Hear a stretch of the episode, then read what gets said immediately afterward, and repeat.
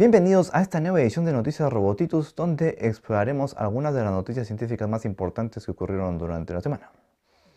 La semana pasada, científicos detallaron por primera vez la estructura interna de Marte, a través del sismógrafo 6 de la sonda InSight, investigadores estimaron el grosor de la corteza del planeta rojo, además también determinaron el tamaño de su núcleo y descubrieron que la corteza es muchas veces más rica en elementos radiactivos. La sonda InSight aterrizó en Marte a fines del 2018 y su misión es la investigación de la estructura interna y el clima del planeta. La estación está equipada con varios instrumentos científicos, pero el más importante de ellos es el sismógrafo 6, el cual ya ha registrado más de mil eventos sísmicos individuales.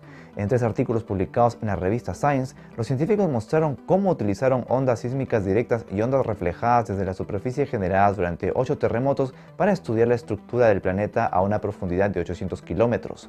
Determinaron que la litosfera de Marte se extiende a profundidades de 400 a 600 kilómetros. En otras palabras, es más gruesa que la terrestre. Además, en comparación con el manto, la corteza marciana es de 13 a 20 veces más rica en elementos radiactivos cuya desintegración calienta mucho esta capa. Los investigadores concluyeron también que puede haber dos modelos de corteza, delgada y gruesa. En el caso de un modelo delgado, la corteza tiene un espesor de 15 a 25 kilómetros y es posible dividirla en dos capas.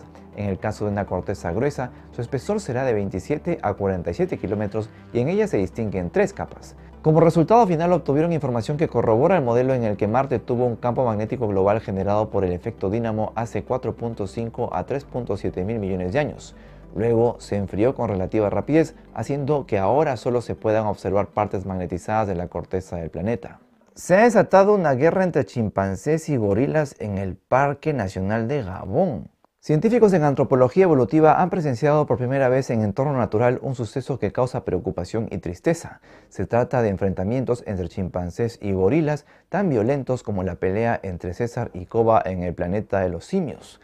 Fueron dos sucesos separados durante el 2019 en el Parque Nacional Loango en Gabón y en ambos el número de chimpancés fue mucho mayor que el de los gorilas.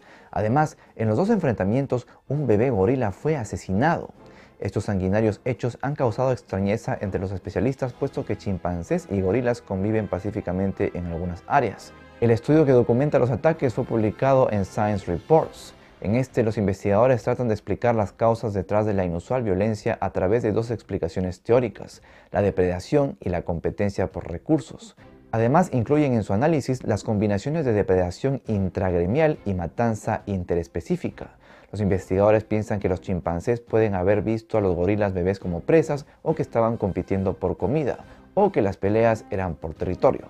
Cabe mencionar que los chimpancés son conocidos por su naturaleza territorial, pero casos como estos no se habían evidenciado.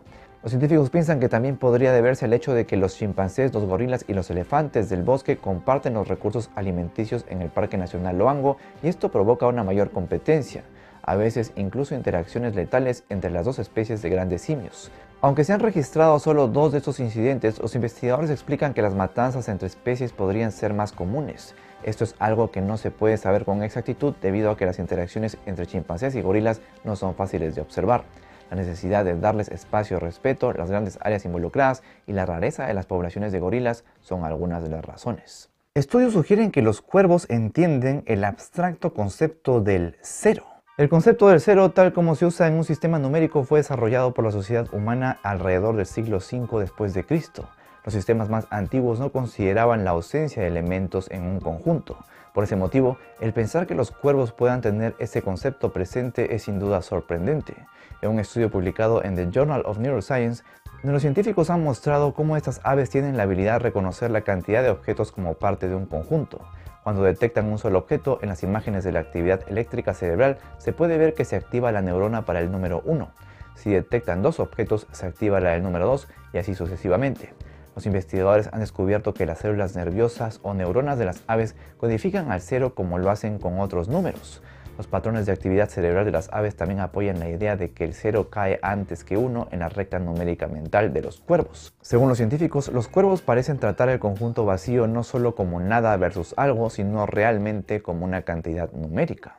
Ah, chúpate esa perro. Pegamento elaborado con veneno de serpiente detiene el sangrado en segundos.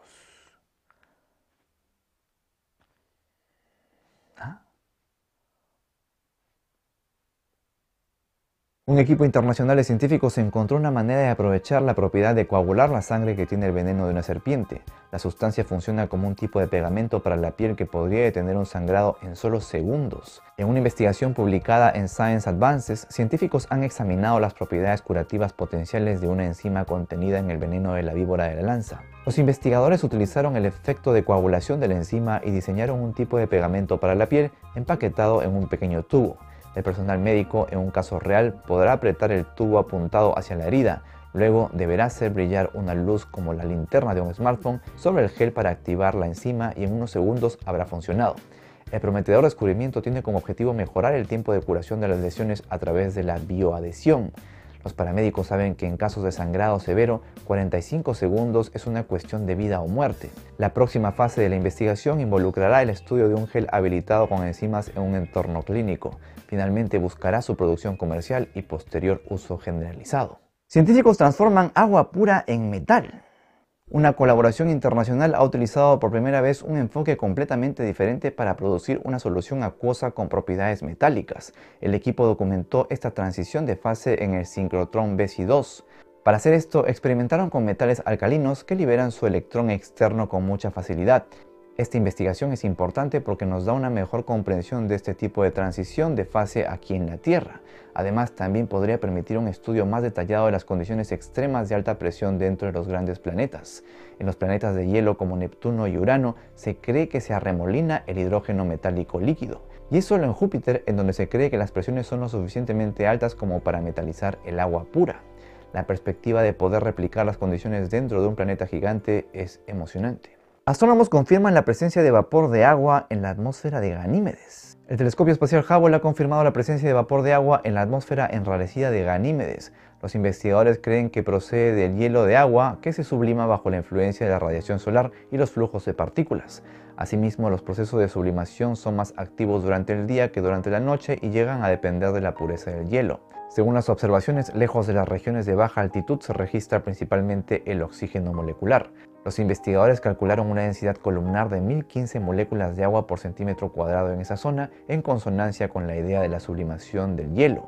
Los resultados son importantes para la futura misión espacial JUICE, Jupiter Ice and Moons Explorer, que llegará al sistema de Júpiter en el 2029.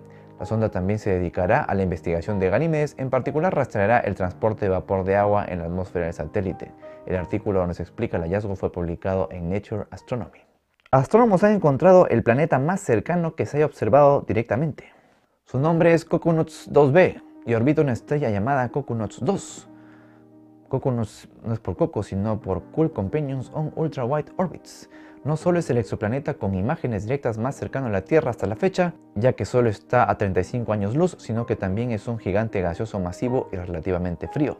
Algo muy particular de este planeta es la gran distancia desde su estrella anfitriona, alrededor de 6.471 unidades astronómicas, lo cual hace que su periodo orbital sea de aproximadamente 1.1 millones de años. Su enorme distancia orbital también tendrá otros beneficios para futuras investigaciones. Nos ayudará a comprender mejor cómo se forman los gigantes gaseosos, proceso que todavía no entendemos muy bien. Y bueno, hasta aquí el resumen de noticias científicas de la semana. Ya saben que si desean más información sobre cada una de estas noticias pueden encontrarla en los enlaces que estoy dejando en la descripción. Esos enlaces los van a llevar a la página Robotitus, donde también podrán encontrar otras noticias que no salieron por aquí. No se olviden también de descargarse la aplicación de noticias científicas para que tengan las noticias al alcance de su mano. Muchas gracias por su sintonía, que tengan una excelente semana.